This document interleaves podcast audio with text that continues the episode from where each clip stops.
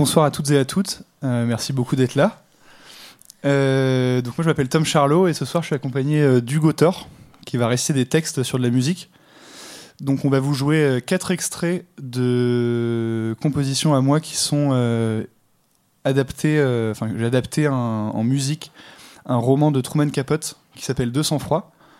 Donc faut pas forcément chercher de lien entre les textes ce soir parce que du coup c'est des extraits seulement de, de normalement 45 minutes de set. Et euh, je vais vous le résumer l'histoire très rapidement pour vous mettre dans l'ambiance. C'est une famille américaine qui s'appelle la famille Clutter qui se fait euh, massacrer par erreur par deux tueurs du Kansas. Et, euh, en fait, euh, voilà, le bouquin parle pas que du meurtre. hein. Il, y a, y a- une grosse partie sur le pardon, euh, la famille, le- la mort, etc. Bon, il y a quand même un meurtre. Donc euh, voilà. Et puis merci beaucoup d'être là. Et puis euh, bonne soirée à vous.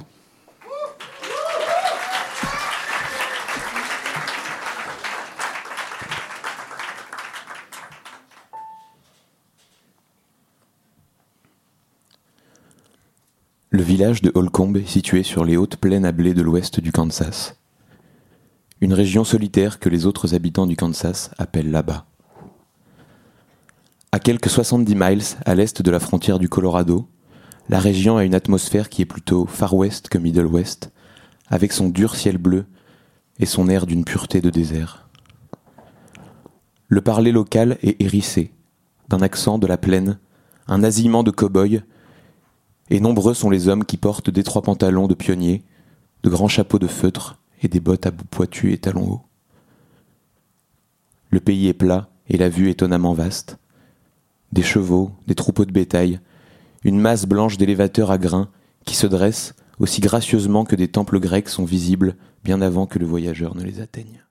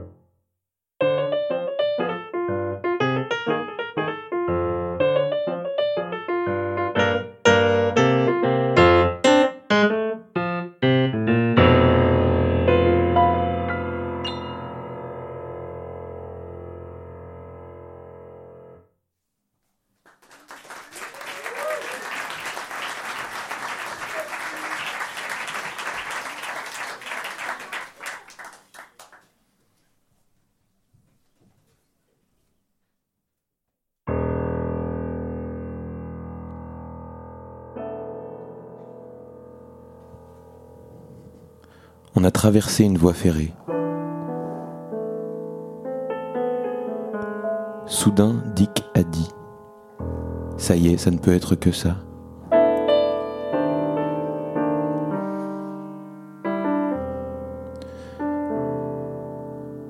C'était l'entrée d'un chemin privé bordé d'arbres. On a ralenti et on a éteint les phares. On n'en avait pas besoin, à cause de la lune.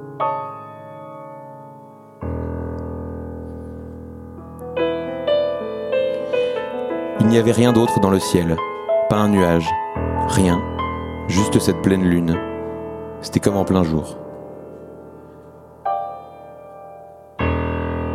Et quand on s'est engagé sur l'allée, Dick a dit Regarde-moi cette propriété, les granges, cette maison. Ne me dis pas que ce type n'est pas bourré de fric.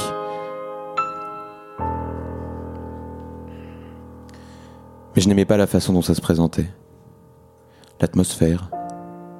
En un sens, c'était trop impressionnant. On s'est garé dans l'ombre d'un arbre.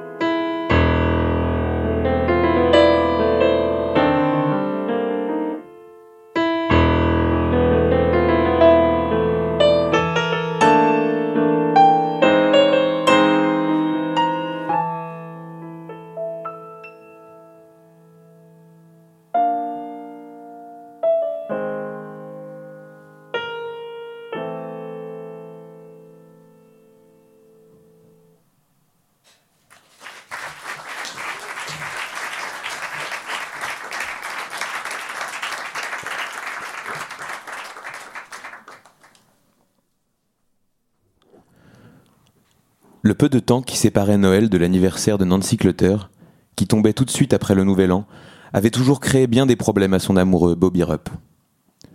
Il s'était toujours cassé la tête pour penser à deux cadeaux appropriés en des occasions si rapprochées. Mais chaque année, avec l'argent qu'il se faisait en travaillant l'été dans l'exploitation de betteraves à sucre de son père, il avait fait de son mieux.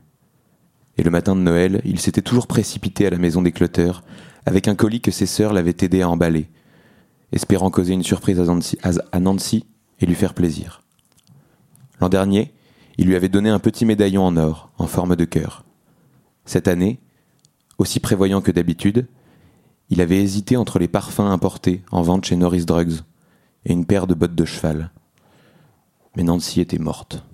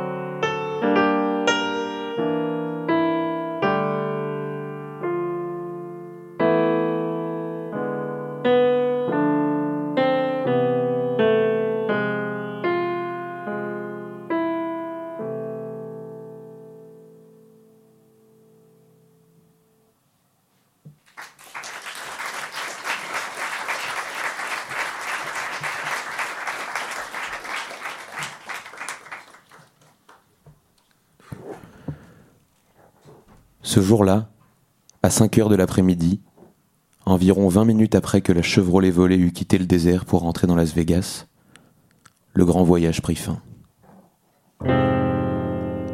Absorbé dans ses plans, Dick ne vit pas une voiture de police le dépasser, ralentir, patrouiller. Descendant les marches du bureau de poste, la boîte mexicaine en équilibre sur l'épaule, Perry lui non plus ne remarqua pas la voiture qui rôdait et les policiers qui l'occupaient. Ils remontèrent cinq rues vers le nord, tournèrent à gauche puis à droite, roulèrent encore un quart de miles et s'arrêtèrent devant un palmier. C'est ça demanda Dick. Comme la voiture de police s'arrêtait à côté d'eux, Perry fit un signe affirmatif de la tête.